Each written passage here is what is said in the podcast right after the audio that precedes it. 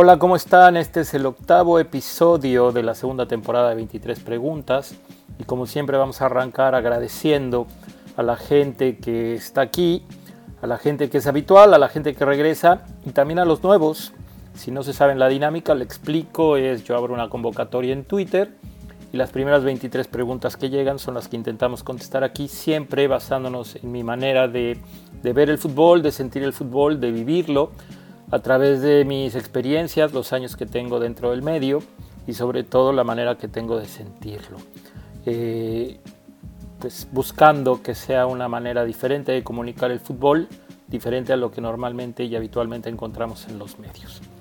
Les pido por favor a los que no lo han hecho que se suscriban al canal, le den like, eh, sobre todo que hagan comentarios y si se puede lo recomienden, activen las notificaciones y todo eso que ustedes ya saben porque seguramente verán otros canales de YouTube.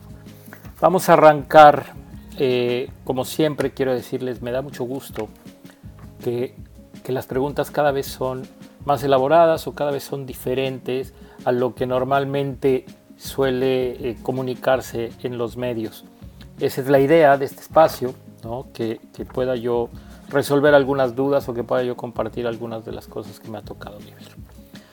La primera pregunta me, me pone a pensar más de lo que yo quisiera porque la verdad no me gusta ni fantasear ni futurear, pero dice así. Vega tiene nivel para jugar en, pues yo creo que para jugar en Europa, no sé si en un equipo grande. Aquí la cosa es que eh, siempre he pensado que un buen jugador jugando con buenos jugadores se vuelve mejor.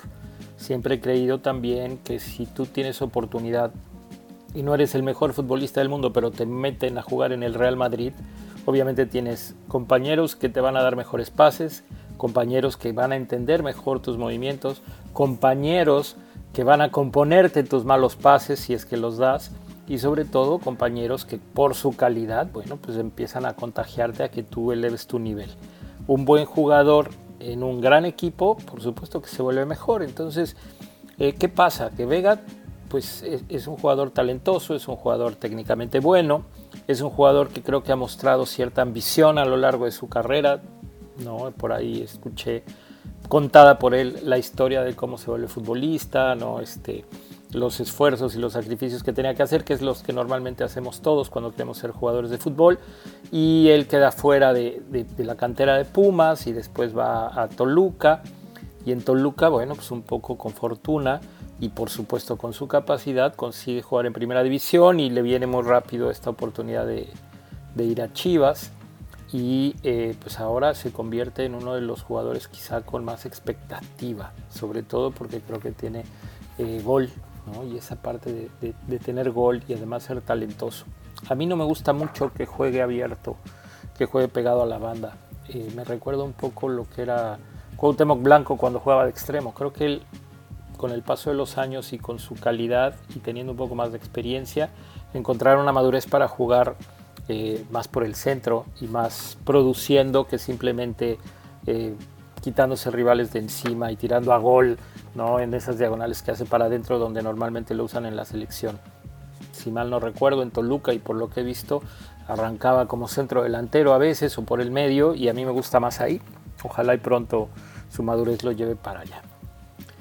Y hablando de madurez, viene la segunda pregunta que dice, ¿llevarías a Marcelo Flores al Mundial si fueras el entrenador de la selección? El otro día mi buen amigo Martín del Palacio y Luis Herrera hablaban en su podcast, decían, yo no entiendo por qué Ramón no quiere que Marcelo vaya al Mundial. Él hubiera dado lo que fuera por haber ido al Mundial a los 18 años, entendiendo que yo después me lastimé y ya no pude pisar la selección y mucho menos aspirar a ir a un Mundial. Y, y yo creo que malinterpreta a veces lo que yo comento en relación a Marcelo. A mí Marcelo me parece un jugador muy talentoso, pero me parece que todavía no está para ir a un mundial. Me parece que no ha demostrado nada. Si Marcelo, si le quitamos esta característica de las dos nacionalidades, ninguno de ustedes estaría pidiendo a Marcelo. Ah, pero es que es eh, canterano del Arsenal. Sí, es canterano del Arsenal porque pues, vive en Inglaterra.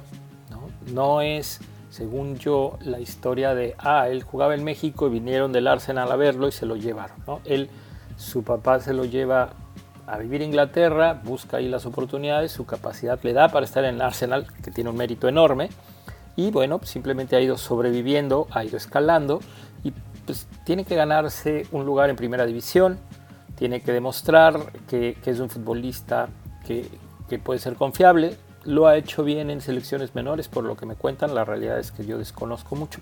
Pero sí creo que eh, el simplemente darle un lugar, como mucha gente lo piensa, es que si no se lo va a llevar Canadá, pues la verdad es que no viene al caso. Y después, la realidad es que creo que la gente que está detrás de él, en este caso su papá, a quien conozco desde hace muchos años, y su representante, al que no conozco más que de algunas llamadas por teléfono que, tuvimos, me parece que han manejado mal el asunto y terminaron por cansar a la gente de selecciones. Yo sé que es una prioridad eh, de la gente que está en selecciones nacionales desde hace mucho tiempo buscar que en esa competencia que hay entre Estados Unidos y México por quedarse por los mexicoamericanos y, y no desperdiciar y no perder un talento como parece que fue con Pepi, que, mucha gente hubiera querido que Pepi estuviera en México, que no estaría ni jugando, y que entonces Pepi decidió por sus intereses quedarse en Estados Unidos, por su historia, por el tiempo que tenía eh, viviendo en Estados Unidos y creciendo en el fútbol americano, este, decide quedarse con esa nacionalidad. Hay gente que cree que es un fracaso de selecciones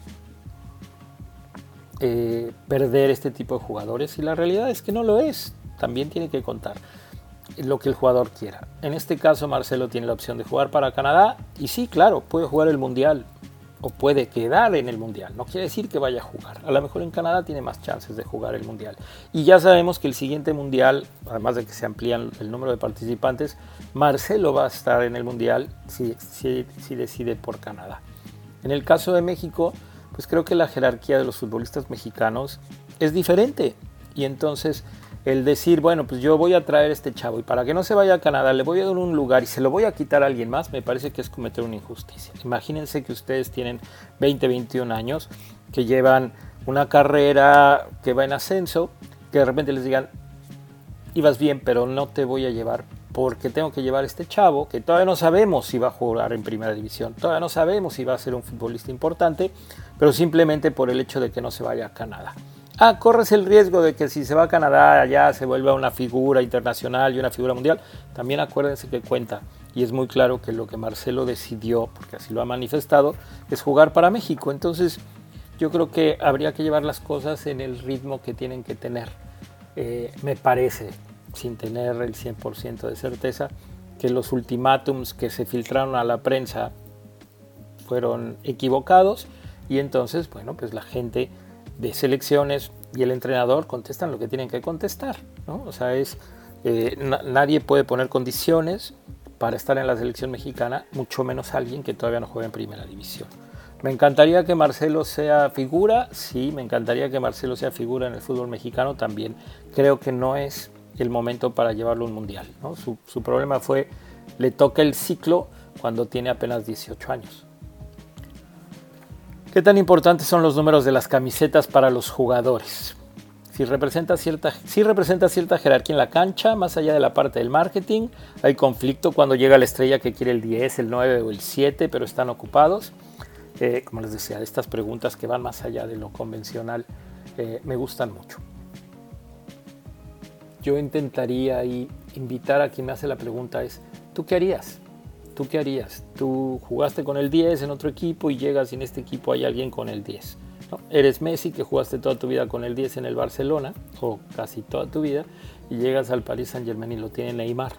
Bueno, pues ya depende de ti, depende de tu ego, de tu vanidad, de tu madurez. El número no juega, sí sirve, ¿no? O sea, yo mi historia en Pumas ya, les ya la he contado aquí. Yo juego con el 23, por eso las 23 preguntas, porque cuando yo llego a Pumas, ya había iniciado el torneo, venía yo de la eliminatoria sub-20, y me dicen estos son los números que hay. 22, 23, 24 y del 26 para arriba. El 25 lo tenía Adolfo Ríos. Entonces el más cercano, y en ese momento los planteles de, de Copa del Mundo creo que todavía no eran 23, solo se llamaban 22 el 22 todavía era considerado como un número de, plantel titular, aunque no eras titular porque los titulares eran del 1 al 11, bueno, estaba dentro del grupo de 22. 23 ya era, quedabas fuera. Todavía no existía Michael Jordan en mi cabeza, pero había existido el ruso Brailovsky en el América. Y lo que yo pensé cuando vi el 22 fue, ok, el 22 es buen número, pero yo sabía que Manolo Negrete era el 22 en Pumas y que Manolo Negrete quizá al año siguiente iba a volver, lo cual sucedió, y que entonces Negrete iba a pedir el 22 y a mí me lo iban a quitar. Y entonces, si hiciera lo que yo hiciera con el 22, cuando llegara Negrete, si él decía, quiero el 22, porque había jugado en la selección con el 22 también, pues me iban a decir, con permiso, ¿no? Viene Manolo Negrete, mundialista, muchos años en Pumas, tú eres solo un chavo, y me lo iban a quitar. Y entonces decidí el 23. Al año siguiente, eh, en Pumas, como funcionaba, no sé si ahora es igual, los jugadores que se iban deciden ofrecérselo a los jugadores que ellos consideran que tienen más jerarquía para poder ir bajando de número o de numeración. Y entonces me llaman y me dicen, yo era quizá el joven en ese momento que, tenía un número lejano, que, había tenido mejor temporada.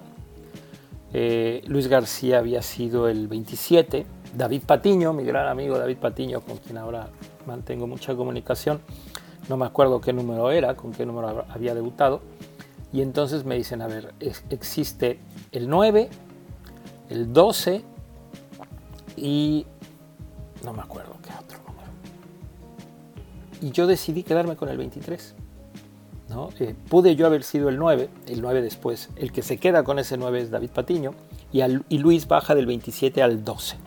La verdadera historia es que me los ofrecen a mí primero me dan opción de escoger cualquiera de esos dos números y yo decido quedarme con el 23. Me gustó el 23, la gente me identificó con el 23 y entonces, bueno, se volvió un número importante para mí. Después no lo volví a usar, ¿eh? en ningún otro equipo me tocó usarlo.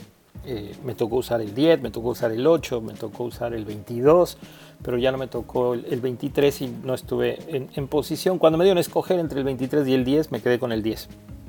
Eh, ¿Qué pasa? depende de cada quien. Depende de cada quien. O sea, yo creo que no te imaginas a Cristiano Ronaldo usando un número diferente al que no es el 7. Y pues bueno, hay casos en donde llega una figura, un equipo y el que está aportando ese número decide dárselo. O así lo anuncian. A lo mejor la directiva le habla y le dice, a ver, en el contrato de este güey que tiene más jerarquía que tú, que, es más importante para nosotros que tú, eh, él está exigiendo el número 7, se lo tienes que dar, pero no lo vamos a decir así, lo vamos a dejar a que tú solo digas que, que se lo das, que se lo dejas y entonces tú quedas bien. La realidad es que el número no juega en la cancha, es importante en ciertos jugadores, en otros la realidad es que no. Y pues bueno, ¿no? Eh, Chicharito ha jugado toda su vida con el 14, guardado con el 18, en fin, eh, se volvió algo ya creo que individual, ¿no? Memo Ochoa con el 13. ¿Por qué en selecciones menores somos buenos y en grandes ya no? Pues porque hay un abismo, porque hay un abismo entre ser un chavo de 17 años o un chavo de 19, 20 o uno incluso de 23 años a ser ya un jugador consolidado en primera división. En lo que me digas, en el terreno que me digas. El fútbol se divide en cuatro aspectos. El fútbol como futbolista.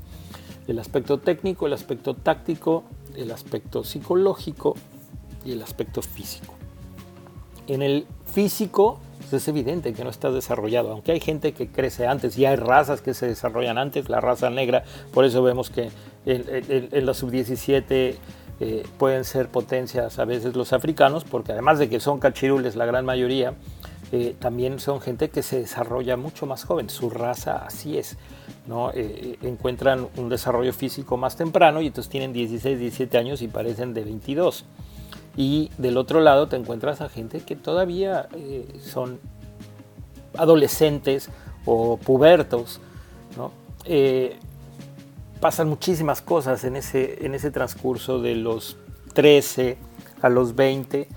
Y no hablemos de la parte técnica, ¿no? Eh, todavía puedes aprender, no que no puedas aprender más grande, pero estás en una etapa en donde todo, todo, todo, todo lo que tú practicas es más fácil que lo aprendas y la, cuestión táctica, Viene la madurez de jugar en otro nivel. Cuando tienes 17, 18 años juegas en, una categoría en donde si te equivocas igual y no tiene tanta repercusión porque no necesariamente tu error se transforma en, en un gol del rival. En cambio, cuando juegas en primera división te equivocas y te vacunan.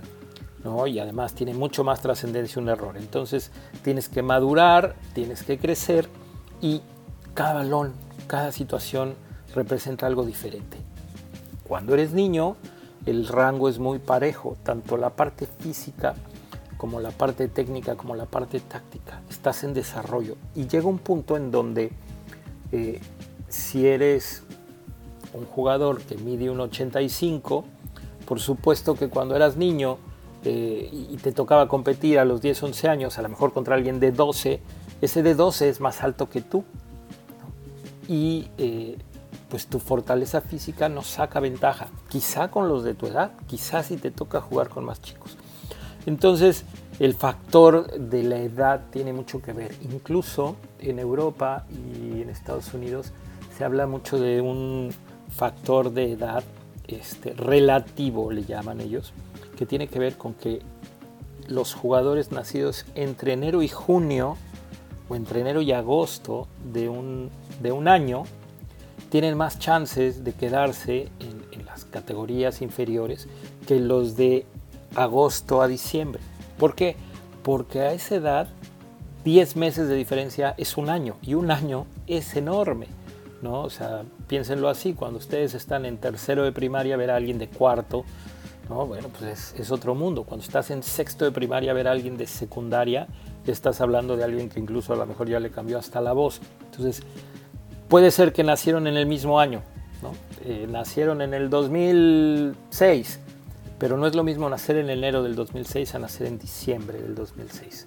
¿no? Ese, enero a diciembre, que son 11 meses, este, eh, es prácticamente un año, es una diferencia enorme. Y aunque juegas en la misma categoría, la gente que está en la parte final del año todavía no está totalmente desarrollado. ¿Qué pasa? Esa, esa desventaja, obviamente cuando llegas a los 20, 21, ahí ya resulta este, el caso de otro buen amigo, Guillermo Cantú, ¿no? que eh, cuando teníamos 10 años, pues era estatura promedio.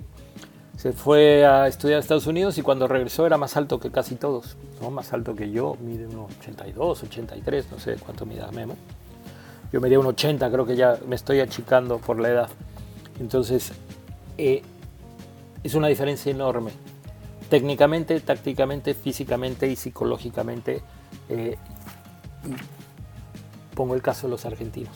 ¿no? El argentino que debuta a los 17 años, cuando tiene 22, 23, ya tiene 5 o 6 años en primera división, es un jugador más maduro que alguien que debuta a los 24. Pues creo que por ahí va la explicación de por qué en menores sí nos alcanza para competir y en grandes ya no. ¿Qué posibilidades tiene México de pasar por la primera ronda, de pasar de la primera ronda en el próximo mundial? Pues las mismas que cualquiera. ¿no? La realidad es que es un grupo parejo. La gente que no sabe de fútbol habla eh, y utiliza el papel. Y entonces en el papel, pues Argentina es superior, Polonia es más o menos de nuestro nivel o un poco más abajo y Arabia no tendría chance. Pero la realidad es que en el Mundial ya todo es diferente, Depende de tu primer partido, depende cómo llegas, depende de a veces del bar, de la suerte, del clima, de todos los factores que intervienen, de, si los jugadores andan eh, en, una buena racha, de si logras como entrenador conectar con, con los futbolistas y te hacen caso, de si las apuestas que tú haces, porque al final tienes que elegir si inicia Chuy Corona o si inicia este, Memo Ochoa, como fue en el Mundial de Brasil, ¿no? Y entonces te la juegas y dices, bueno, pues que juego Ochoa y resulta que Ochoa lo toma para bien y, termina atajando todo. O resulta que decides, ok, creo que el cadáver Valdés debe de iniciar y el cadáver Valdés no la toca, como Miguel Mejía Barón en el 94, ¿no? y, y, termina siendo este, uno de los errores más grandes. Entonces son muchos factores como para saber si México tiene para ganar o no. ¿Que se le puede ganar a Argentina? Claro que se le puede ganar a Argentina. México le ha ganado a Alemania, le ha ganado a Francia, le ha ganado a Croacia, ha empatado con Italia. O sea, cuando México juega en la fase de grupos es un equipo dificilísimo. Eh, ¿Que se puede perder con Polonia? Pues sí, ¿no? ya se perdió con Suecia, eh, se ha empatado contra equipos africanos, ha tenido... Pero México siempre está eh, en la siguiente ronda porque hace lo que se necesita hacer en ese momento. Ojalá y este mundial no sea la excepción. La estadística diría, ¿no? Entre más veces hemos pasado a la siguiente ronda sin ser un equipo de los contendientes, que ya nos toca algo diferente, ¿no? O sea, no es común que un equipo califique, califique, califique, y califique y siempre se quede en la misma ronda. A México le pasó, sería la octava vez, me parece, y ya ocho es, es demasiado, ¿no? Las estadísticas te dicen que las posibilidades son grandes de que no pase lo mismo que ha pasado en los otros mundiales. Pero eso lo vengo diciendo desde hace tres mundiales y, sigue pasando. Entonces, ¿México puede pasar a la siguiente ronda? Por supuesto que puede pasar, como también se puede quedar en la fase de grupos. Supongo no puedes decir nombres, pero, tú, pero ¿sabes si es cierto el mito de que hay jugadores que le pagan al entrenador por ser titular o tener minutos jugados? No puedo dar nombres porque no conozco ningún caso. No hay ninguno que me conste. Que he escuchado pues, lo mismo que han escuchado ustedes seguramente. Que supongo que hay entrenadores que, que sí pueden dejarse sobornar por algunos eh, empresarios o representantes y que reciben regalos a cambio de tener algunos partidos, sí, por supuesto que creo que hay, ¿no? Hay gente que, que, entiende su oportunidad o cuando ya tienen muchos años dirigiendo en primera, que es un momento de arreglar su futuro y el de varias generaciones económicamente, y entonces hay gente entre los representantes que saben que, que tienen que sobornar.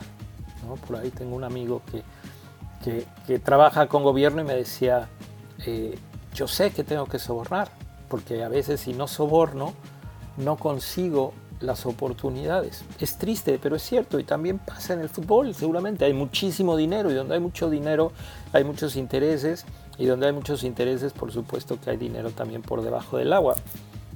Eh, que, que llamen a un jugador a la selección lo capitaliza, que un jugador sea titular lo vende. A mí lo voy a decir, creo que ya lo he comentado aquí.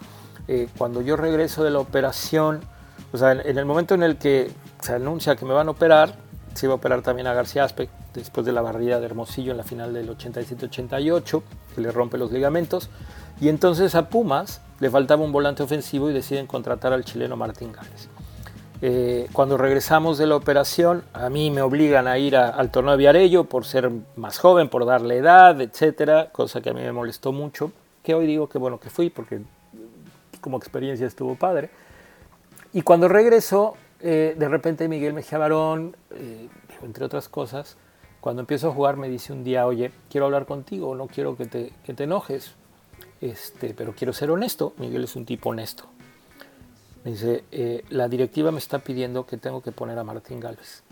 ¿Por qué? Pues porque no fue una buena contratación y necesitamos venderlo y recuperar por lo menos lo que pagamos por él. Entonces, para poderlo vender necesita tener minutos, necesita tener algunos partidos eh, que sirvan para, para revaluarlo y el sacrificado vas a ser tú. Entonces, bueno, aquí no es que le hubieran dado dinero a Mejía Barón, pero sí venía una orden de la directiva. Y yo entiendo que si eso puede pasar, pues bueno, si eres empresario y tu futbolista no está jugando, pues puedes ir con el entrenador. Y si el entrenador eh, le gusta el dinero, por ahí le podrán ofrecer y decirle, mira, si, si lo puedo vender, tú dime a dónde y te deposito o te hago un regalo.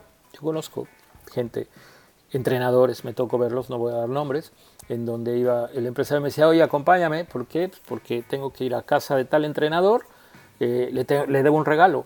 ¿Por qué le debes un regalo? Pues porque está poniendo a mi jugador. Y le regalo un cartier me tocó vivirlo así en persona y eso pues la verdad es que no va conmigo, pero pasa. Si tuvieses la oportunidad de tener una charla con un personaje del fútbol mundial, vivo o muerto, ¿con quién sería? ¿Por qué o qué te gustaría preguntarle? Miss Adriana, este, que es la única con el privilegio de hacer dos preguntas en un solo programa. Eh, pues mira, tengo la fortuna de ya haber platicado con quien me hubiera gustado platicar, que es con Pelé, por supuesto hay gente de fútbol con, los que me gustaría platicar. De los actuales, y yo creo, eh, que digo, ya no es tan difícil, pero que sí me gustaría tener una plática ahí de sobremesa y tener más preguntas, es ponle al entrenador que quieras, pero me gustaría Guardiola o me gustaría Klopp, ¿no? Con ellos no he tenido chance de platicar, ¿no? He tenido chance de escuchar a Guardiola, este, pero no de, de poder yo preguntarle. Y pues no sé, simplemente preguntarle de, de, cosas que se me fueran ocurriendo en ese momento, como fuera la plática. Cuando hablas de fútbol, creo que no, no es bueno traer ahí un, un, un guion, un script y me dijeran, bueno, tienes chance de hacerle una entrevista o Guardiola acepta, le preguntaría más cosas eh, que fueran interesantes para ustedes. Eh, ya así en cortito a Guardiola le preguntaría, hay algo que yo creo que, que Guardiola esconde, que la gente en el Barcelona de futsal lo presumen y dicen que el Barcelona de Pep jugaba futsal y yo creo que sí. Entonces me gustaría preguntarle si los conceptos a los que él llegó, llegó porque vio el futsal y se los explicaron y él los adaptó, o si se le ocurrieron solos y llegó a lo que gente en el futsal ha llegado. ¿no? Por otro lado, ¿por qué? Porque puede pasar, ¿no? Así como alguien descubre por un lado una cosa, al mismo tiempo en otro lado está alguien pensando exactamente lo mismo y llegan al mismo punto. Bueno, Guardiola utiliza muchos conceptos que existen en el futsal y los aplica en una cancha de fútbol 11. ¿Cuáles? Las famosas triangulaciones pequeñas, las rotaciones, que la pelota siempre esté en circulación. La pelota es tuya, pero no es de ningún futbolista en específico. ¿no? La pelota nunca está en los pies de nadie, está en el poder de tu equipo, pero no hay un solo jugador que digas, a este quítasela cuando la tenga. ¿Por qué? Porque todo es tiki-taka. ¿no? Y la otra, la que aplica hoy en el Manchester City, que es eh, se salta dos líneas defensivas con un solo pase. Cierra los laterales, se queda con los dos centrales, hace una línea de dos, después una línea de tres y la siguiente línea son cinco delanteros porque incrusta a Bernardo Silva y a De Bruyne en su línea de tres delanteros. Mares normalmente por derecha, Foden por izquierda o Sterling y Gabriel Jesús o cualquier otro que de repente ponga ahí. Entonces juega 2-3-5. ¿Para qué juega 2-3-5? Para que el central pueda con un solo pase tirarle la pelota. A la hora de que se cierre lateral, abre un canal, abre una línea de pase y la pelota va del central al extremo. Véanlo en el partido ahora contra el Madrid, seguramente lo intentará, aunque ¿no? va de visita y, este, y bueno, y es el Real Madrid, pero eso es lo que normalmente intenta. Esos son conceptos de futsal, saltarte dos líneas en un solo pase. Ahora la pregunta sería, llego ahí. ¿Y con quién sí pude hablar? Que era con quien yo quería, es con Pelé. Con Pelé y con Pelé mi historia es increíble porque yo iba a, a que me firmara una camiseta y terminé sentándome con él en el BBVIP, ¿no? O sea, porque era un lugar en el VIP y además cerrado para todos los demás y Pelé dijo que pase Ramón, porque yo me acerqué y le dije que era el entrenador de la selección de fútbol de playa de México y tenía yo un par de meses de haber jugado la final, me dijo, tú eres el entrenador, jugaron la final, yo la vi en la tele. Y entonces le dijo a su representante, que pase él, que pase Ramón, además se recordó mi nombre. Tengo una foto con él, ahí en mis redes sociales está. Este, eh, él organizó la foto, se quedó con mi tarjeta, ¿no? A la hora de firmar, me dice, ¿cómo, ¿cómo se escribe tu nombre? Le, enseñé la tarjeta y me dijo, ¿me la puedo quedar? Eh. Y tuve oportunidad de platicar con él alrededor de 10 minutos. Y, chistoso porque más que yo poderle preguntar a él, él estaba muy interesado en que yo le contara de sobre, sobre mi mundial y, la participación de México en la final del Mundial de, de Río en 2007. ¿Qué diferencias has encontrado entre dirigir en Estados Unidos y en México? Directivos, jugadores, cultura deportiva, profesionalidad y ese tipo de cuestiones. Muchísima, muchísima. De entrada creo que el fútbol en Estados Unidos está muy mal estructurado. Primero cuesta muchísimo dinero. Si tú quieres que tu hijo juegue fútbol, tiene que pagar, tienes que pagar y tienes que pagar mucho dinero. Y muchas veces pagas eh, por un servicio que no te dan. Hay un millón de entrenadores que no están capacitados un millón de, gente que se vuelve entrenadores de niños, pero solo part-time, ¿no? O sea, no son tiempo completo. Entonces la mayoría tiene trabajos en las mañanas y en las tardes decidieron que son entrenadores porque es un dinero extra para ellos, porque les gusta el fútbol. Y entonces a los niños les enseñan cosas que no vienen al caso. Eh, si acaso y les interesa un poco, pues bueno, buscan, eh, antes se compraban videos, Ahora lo puedes buscar en YouTube, no necesitas ni siquiera gastar. Y hay entrenamientos y, ejercicios que muchas veces no son los mejores. ¿no? A mí me pasó con, con Martín Pérez Padrón, que en paz descanse, cuando fue mi auxiliar en el futsal. Él fue un portero en primera división. Y, y cuando lo contratamos para que fuera mi auxiliar, justo venía el futsal. Y entonces le dije, bueno, ponte a investigar para que me ayudes con los arqueros, porque no nos da tiempo de que yo te explique la parte de futsal, pero sí creo que como arquero que fuiste, nos puedes ayudar con eso, con las diferencias enormes que hay. Y entonces Martín eh, a la semana llegó con una cámara, con una persona, y empezó a grabar. Y yo le pregunté, ¿qué, haces? O sea, vi los ejercicios, me dijo, lo voy a subir a YouTube. Y yo la verdad es que le dije que no lo hiciera porque me parecía, primero, que no tenía el conocimiento de lo que era un arquero de futsal, él estaba inventando y que quizá mucha gente que pusiera el video en YouTube eh, iba a pensar que por ser el entrenador de la selección mexicana de futsal sabía de lo que estaba hablando. Y la realidad es que estaba poniendo ejercicios que no aplicaban para el futsal. Entonces creo que así pasa con, la gente que entrena en Estados Unidos. La otra es, eh, después eh, están las, las academias, ¿no? El FC Dallas tiene mil academias, tiene sus fuerzas básicas, pero tiene mil y entonces la gente vive engañada creyendo que están en el FC Dallas cuando la realidad están en un equipo que lo único que tienen es el uniforme y que pagan muchísimo dinero por usarlo y que después no son ni considerados. Eh, luego cuando se van a, juegan en high school los niveles son muy disparejos entre un equipo bueno y otros. Eh, si tienen academia, pues golean, ganan y hay diferentes campeonatos, diferentes estilos de competencia. Después pasan a la universidad y en la universidad hay reglas diferentes, hay cambios ilimitados, puedes entrar y salir, el reloj va para atrás. Este, ya creo que son las únicas reglas que quedaron diferentes. Este, son planteles enormes y entonces eh, los entrenadores, que igual no todos están capacitados, tú le preguntas a un jugador de qué juegas, te dice, pues juego, todos te dicen juego de enganche, soy volante ofensivo, pero puedo jugar de lateral izquierdo o de extremo derecho o de central o de... No, juegan de todo los ponen de todo, incluso siendo ya más grandes. Entonces no se vuelven especialistas en, ninguna posición, a menos que sean muy buenos. Eh, después, técnicamente son bastante buenos, por la misma razón de que eh, como pagan, los entrenadores eh, lo que hacen es trabajan con ellos pase y recepción, pase y recepción, lo hacen un millón de veces a lo largo de toda su infancia y entonces cuando llegan a ciertos niveles le pegan bien. Por eso es que en la MLS quien me sigue en Twitter lo ha visto, pongo los goles eh, del fin de semana. Eh, son errores defensivos groseros, pero ya empecé a mencionar también para que no se ofendan los defensores de la MLS que eh, son buenos entrando. ¿Por qué? Porque hay buena técnica. Entonces tácticamente no tienen conocimiento porque no les enseñan, porque quien les enseña no sabe. Y pues técnicamente son buenos porque patean muchos balones a lo largo de su vida.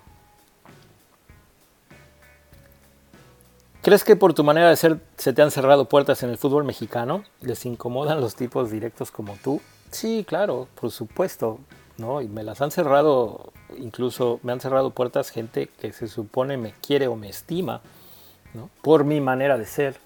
Y eh, pues bueno, yo simplemente creo que no, no terminan de conocerme y mezclan las cosas. Eh, puedo contarlo, en selecciones nacionales ¿no? Eh, no me dieron oportunidades por mi manera de ser. Y yo creo que mucho era porque hay a quien le da miedo, que, cuestiono, que levanto la mano y cuando veo algo que no me gusta, pregunto, ¿no? porque puedo ser muy disciplinado, pero también puedo preguntar.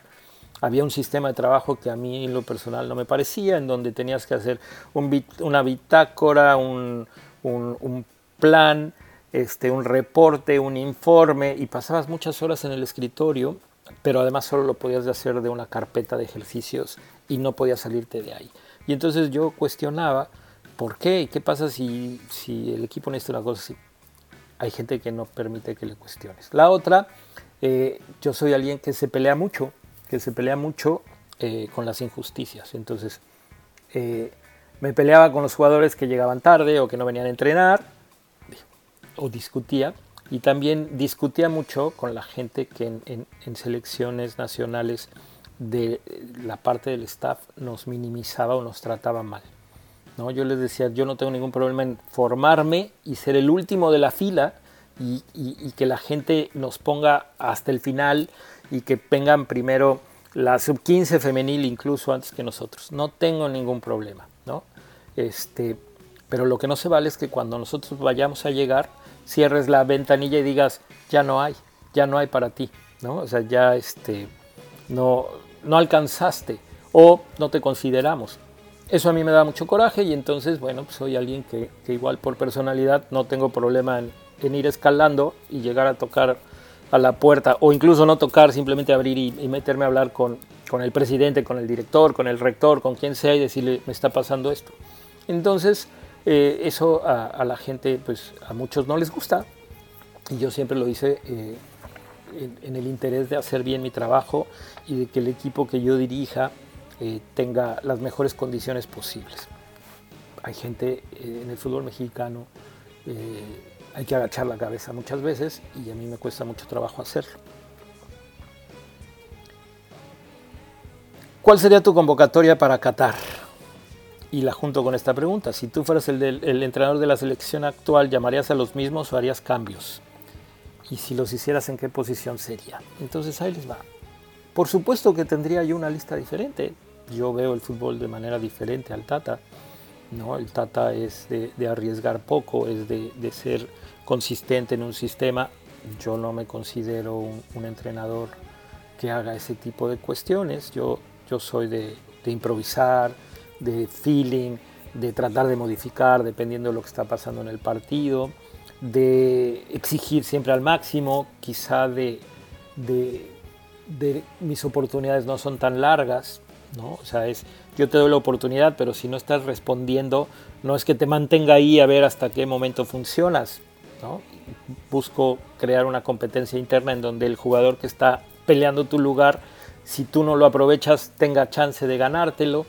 Y entonces, bueno, pues eso eh, ya de entrada haría que tuviera un plantel diferente. ¿Por qué no voy a hablar de ese plantel? Porque también considero que es una falta de respeto no estoy ni cerca de dirigir la selección.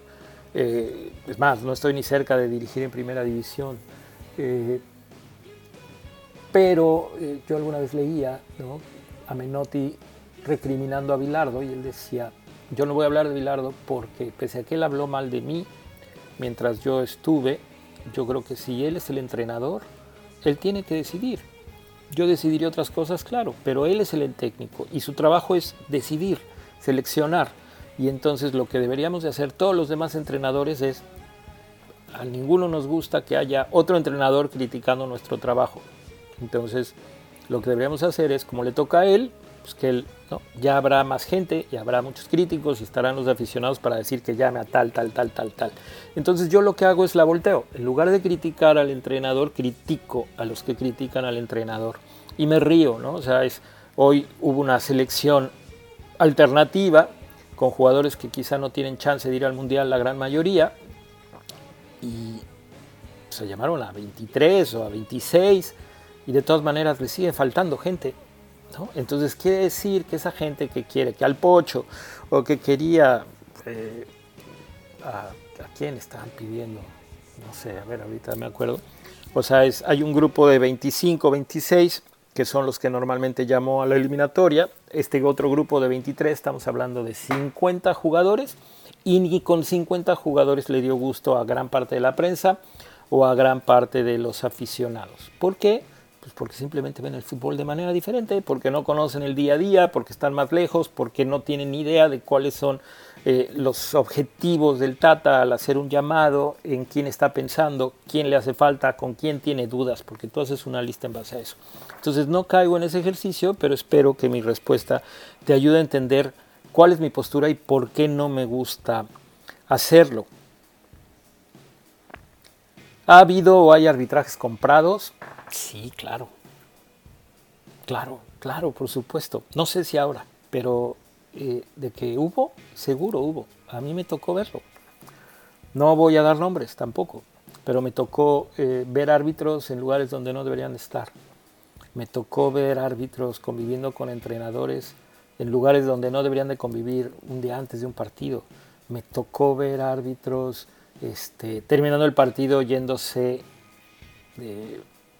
en, un avión privado de compras a, a, Estados Unidos y, regresar cargados de contrabando.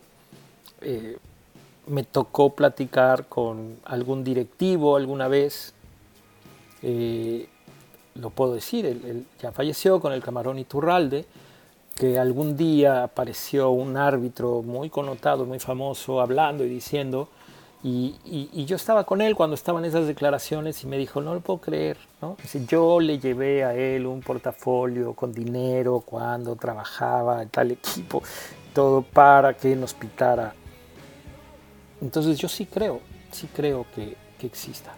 No lo voy a decir nunca, no, no voy a hablarlo. Quizá más adelante, cuando ya no tenga nada que perder, podré hacer un libro de todas estas cosas que me ha tocado vivir. Es un poco como el tema del doping, ¿no? Aquí en México. Los periodistas estos que son tan valientes no se atreven a ver o a hablar o a buscar o a entrevistar y sacar este tipo de temas. ¿no? Este, eh, era muy criticado yo lo criticaba mucho, no sé si lo sigan haciendo, pero eh, los árbitros iban a Pachuca y se encontraban eh, en el hotel con, con, regalos o con invitaciones para ir a cenar, para ir a comer, para traer a la familia, para, o sea, con, con atenciones, ¿no? Por, simplemente por amabilidad y cortesía. Entonces yo creo que todo eso, pues, por supuesto que influye y hay árbitros a mí me tocó alguna vez ir a un entrenamiento de un equipo que era puerta cerrada y había un árbitro que vivía en Monterrey. Fui a ver un partido de Tigres, un árbitro de Monterrey, y eh, a puerta cerrada en el estadio. Y pues llegó el árbitro y estaba el presidente del equipo y se emborracharon. Y, dices, bueno, ¿qué, va a pasar el día que le toque a este árbitro pitarle a este equipo? En fin, yo creo que sí, eh, antes era más fácil ¿no? Porque antes todo pasaba desapercibido y hoy cualquiera puede tomar una foto. Entonces digo, hoy no sé, antes seguro sí hubo. Haber sido campeón de liga en Italia, Inglaterra, Alemania, Francia y España pone a Ancelotti como uno de los mejores de la historia. ¿Y tú qué crees? Imagínate, ¿no? Si ser campeón en, en la Premier te puede poner como uno de los mejores de la historia, o cualquiera de la liga que me digas de estas que mencionaste, pues imagínate haber ganado, ser el primero en la historia en ganar títulos en todas y cada una de ellas que tiene un estilo que no nos gusta a muchos, pues sí, pero es fútbol y se vale, se vale ganar defendiéndote antes que atacando, se vale ganar este, especulando, se vale ganar jugando mal. Si hablamos de títulos, pues bueno, se dice fácil. Lo que Ancelotti consiguió, por supuesto que tiene que ser considerado uno de los mejores entrenadores de la historia.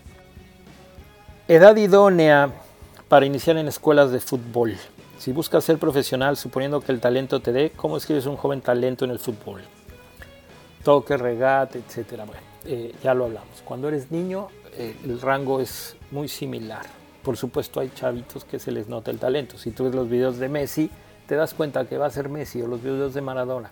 Sobre todo de Messi, hay muchísimos. Búsquenlos en, YouTube ¿no? de, Messi cuando jugaba en, Rosario con Newell's, que era pues, literalmente un enano jugando con niños, ¿no? O sea, ya era este gambetero excepcional. Pero también hay historias de niños que parecen ser muy talentosos y que se van quedando.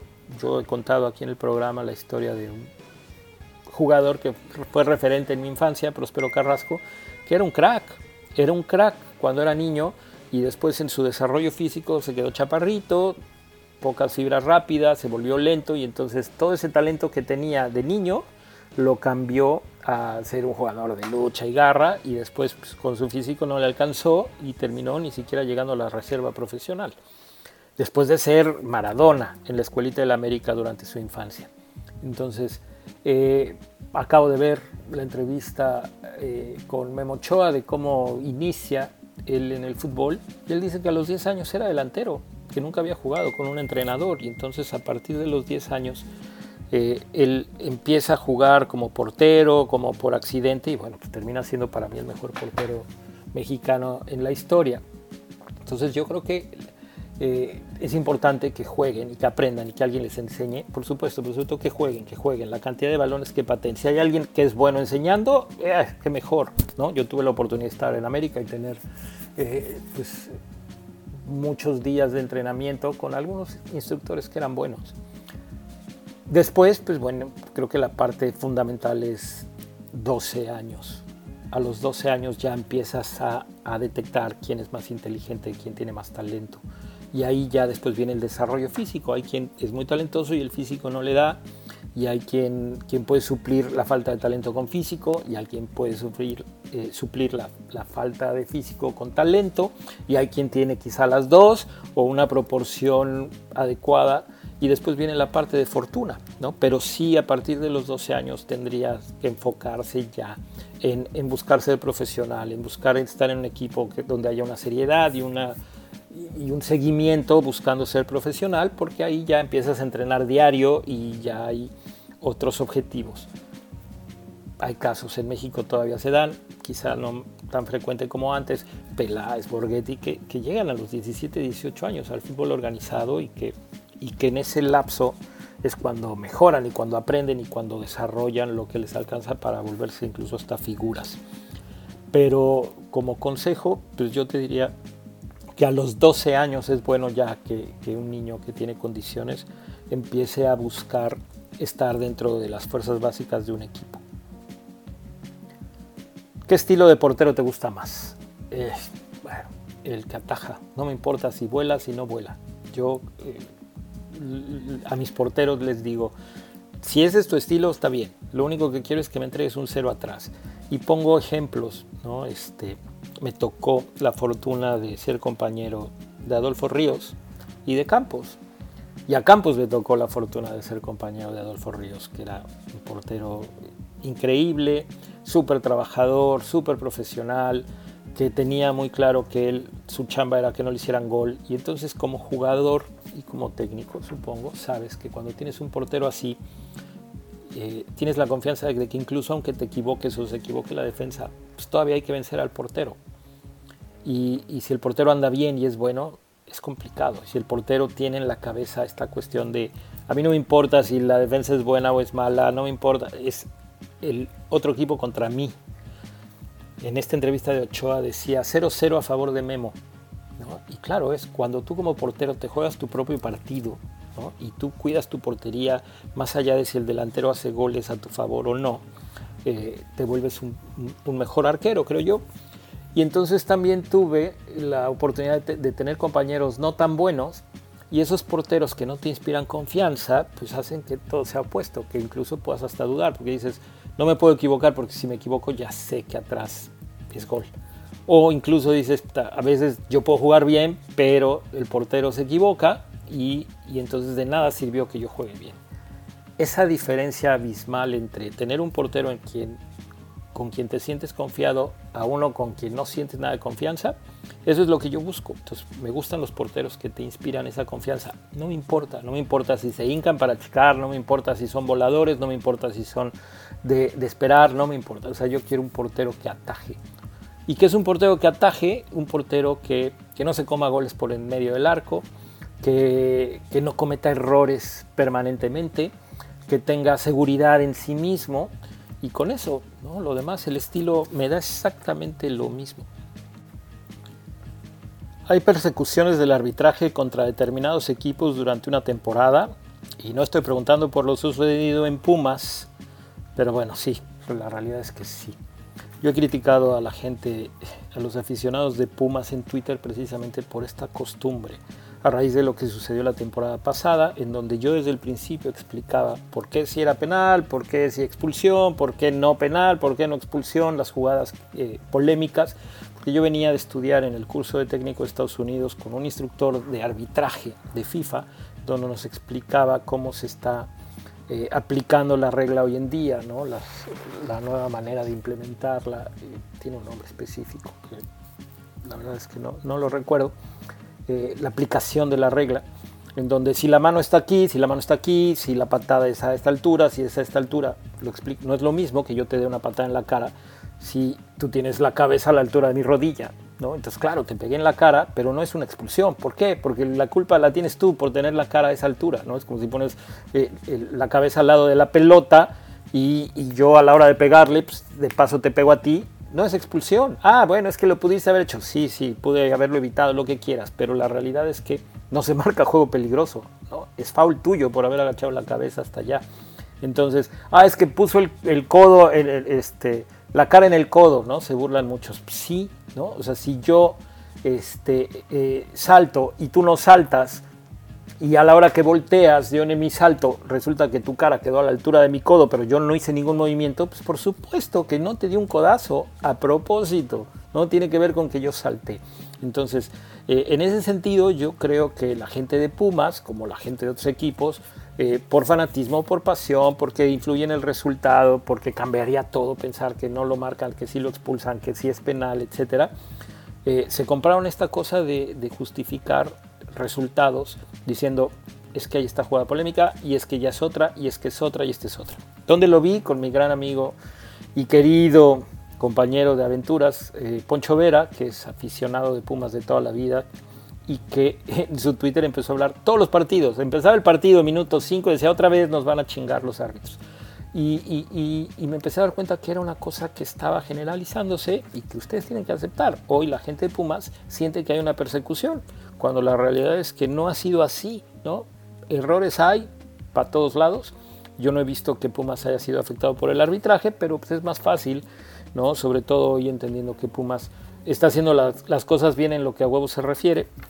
Ya platicaremos algún día de lo que es este Pumas tácticamente. No es el momento. ¿Por qué los jugadores mexicanos en Europa solo son de instantes y no regulares? ¿Qué pasa con el jugador comparándolos con otras nacionalidades como los argentinos? ¿Por qué juegan bien uno y tres no? Creo que tiene que ver con la cultura deportiva, con nuestra idiosincrasia. El mexicano, no nada más en el fútbol, es de hacer el, esfuerzo, el justo necesario. Lo explico. Si yo necesito para ganarle a Guatemala, necesito jugar del 1 al 10 4 de calificación, porque Guatemala se supone que no es tan bueno, entonces salgo pensando en jugar 4 o 5. Y resulta que Guatemala viene mejor y todo, y entonces el 4 o 5 no me alcanza, o me alcanza, pero eh, pasando aceite, complicado y sufriendo y, teniendo que, que, pedir tiempo al final y este, o defendiéndome. Pero el día de Brasil sé que si yo quiero competir con Brasil tengo que jugar de 8 de calificación, del 1 al 10, de 8, porque si no Brasil me pasa por arriba. Y entonces el mexicano solo juega de 8. No es solo exclusivo del futbolista, así nos educaron. ¿Por qué? No lo sé, la, cultura del mínimo esfuerzo necesario. Y entonces el mexicano eh, cuando juega contra Guatemala juega de 4 y parece que juega mal, y cuando juega contra Brasil juega de 8 y juega bien, cuando la realidad es que tendrían que jugar siempre de, buscando el 10, ¿no? Eh, si uno ve los partidos de la Premier League, la gran mayoría, desde la primera pelota, ves a los dos jugadores de los dos equipos este, barriéndose con una intensidad que parece que se están jugando la liguilla y a lo mejor ni siquiera están en la parte del medio de la tabla. Pero el mismo entorno los hace competir así. Esa es la manera en la que se compite en la Liga Premier. En México, ¿no? En México hay partidos que no tienen la misma relevancia y sobre todo lo que les decía es yo bailo al son que me toca. Si me pones una calmada, pues la bailo calmada. Si me la pones rápida, pues la, pongo, la bailo rápida. No soy yo el que la pone. Y como del otro lado estás esperando lo mismo, pues entonces depende de quién es el primero. ¿no? Y, y si yo no pongo esa intensidad, tú tampoco, pues entonces no la ponemos ninguno de los dos. Y entras en esta comodidad de jugar eh, a un nivel de intensidad en donde no te esfuerzas, donde no te matas, donde no terminas ni corres riesgos de lastimarte, etcétera, etcétera, que terminan por hacer partidos malos. ¿Qué opinas de los programas que se han vuelto más show en cuestión de rating? ¿Es cuestión de rating o es la nueva tendencia? Pues las dos, ¿no? Se puso de moda los debates prefabricados, fútbol picante, la última palabra y por ahí algunas otras en donde la idea es debatir ¿Por qué? Pues porque a la gente le gusta. ¿Por qué le gusta? Porque en México la realidad es que se habla poco de fútbol. A la gente no le interesa aprender de fútbol. Ya nos dijeron que no es física nuclear. Y entonces, con lo que sé, ya sé de fútbol. No tengo por qué saber más ni de táctica ni nada.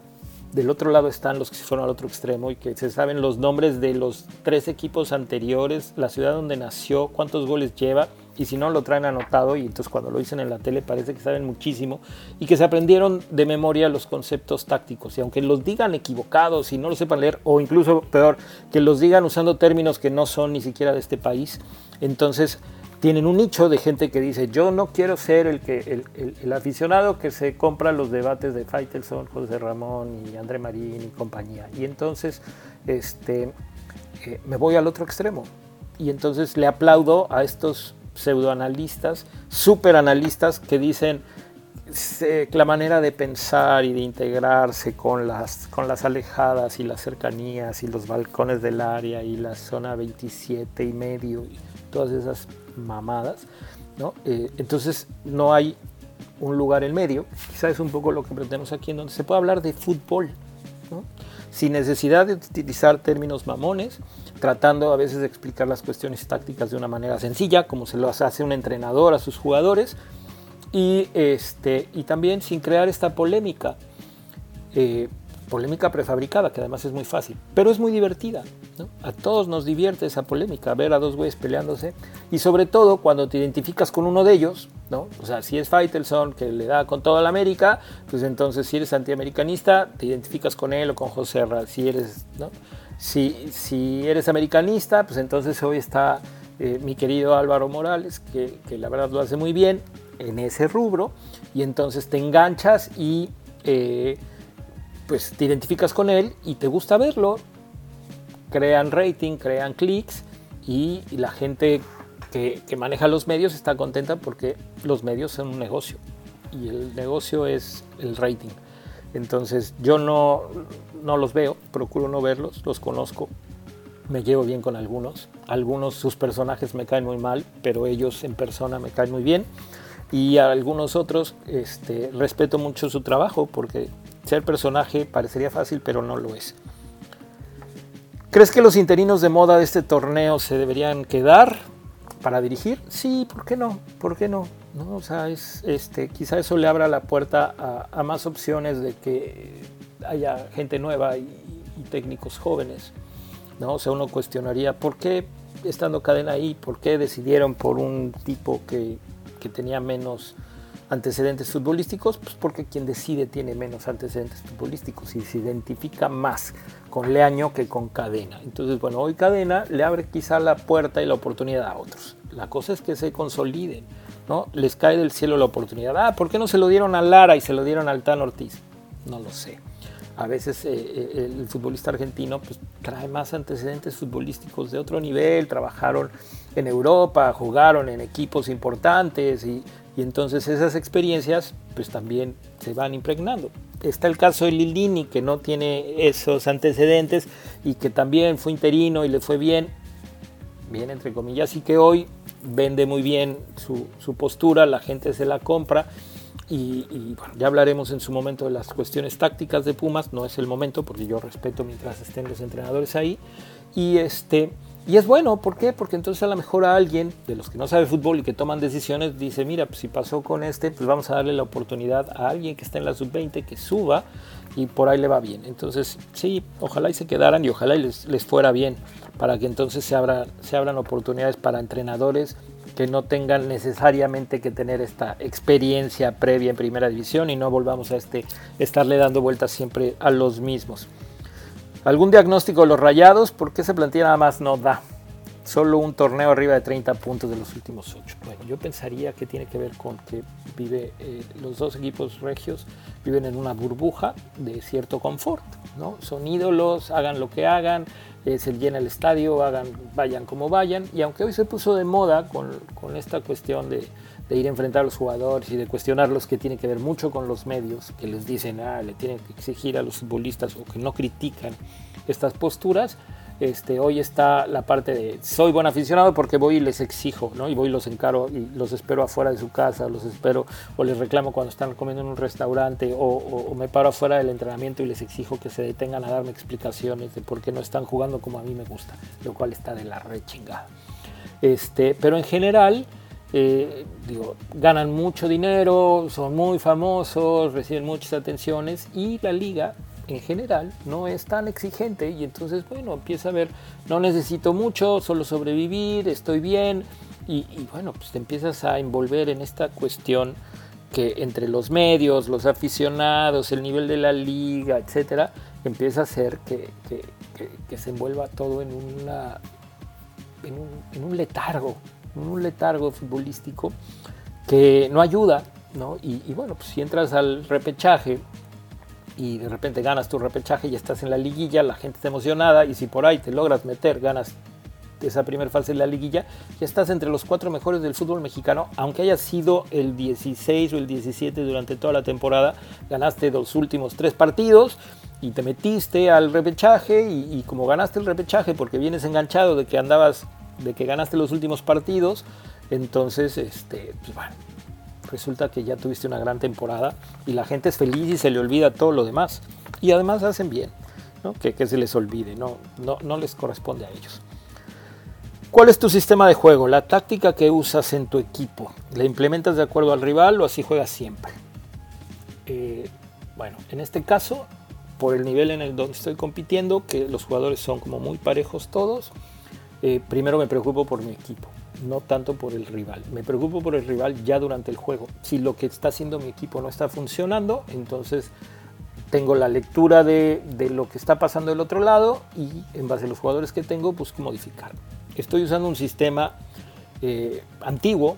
¿Por qué? Porque creo que era mucho más fácil explicárselo a los jugadores. El 4-4-2 con el que jugaba yo en Pumas, con cuatro volantes en rombo, dos delanteros, porque además creo que es más simple de ahí arrancar las, las funciones defensivas. Por supuesto, implemento conceptos más modernos, y, y, me encuentro del otro lado con poca competencia, casi todos jugando 4-2-3-1 sin modificar. Cuando el 4-4-2 no me está funcionando, les digo, puedo hacer modificaciones a línea de 3, a 3 volantes, a 3 delanteros. Este, en fin, puedo cambiar dependiendo también con qué jugadores estoy contando y lo que está pasando del otro lado y pues no encuentro respuesta de los entrenadores. Quizá por falta de lectura, quizá por falta de capacidad o por falta de trabajo de sus equipos. Entonces, eh, tiene que ver con el nivel. ¿no? Yo soy un entrenador que dependiendo de lo que tengo, de ahí decido. Hoy lo que decido es, me preocupo por mi equipo y no cambio. Y si ese 4-4-2 me funciona, pues sigo con él para no complicar a los jugadores ni llenarlos de información. Hasta aquí el episodio 8 de la segunda temporada de 23 preguntas, programa 16 en total. Muchas gracias por llegar hasta acá. Eh, espero se suscriban al canal, espero lo recomienden para que crezcamos juntos. Nos vemos a la próxima.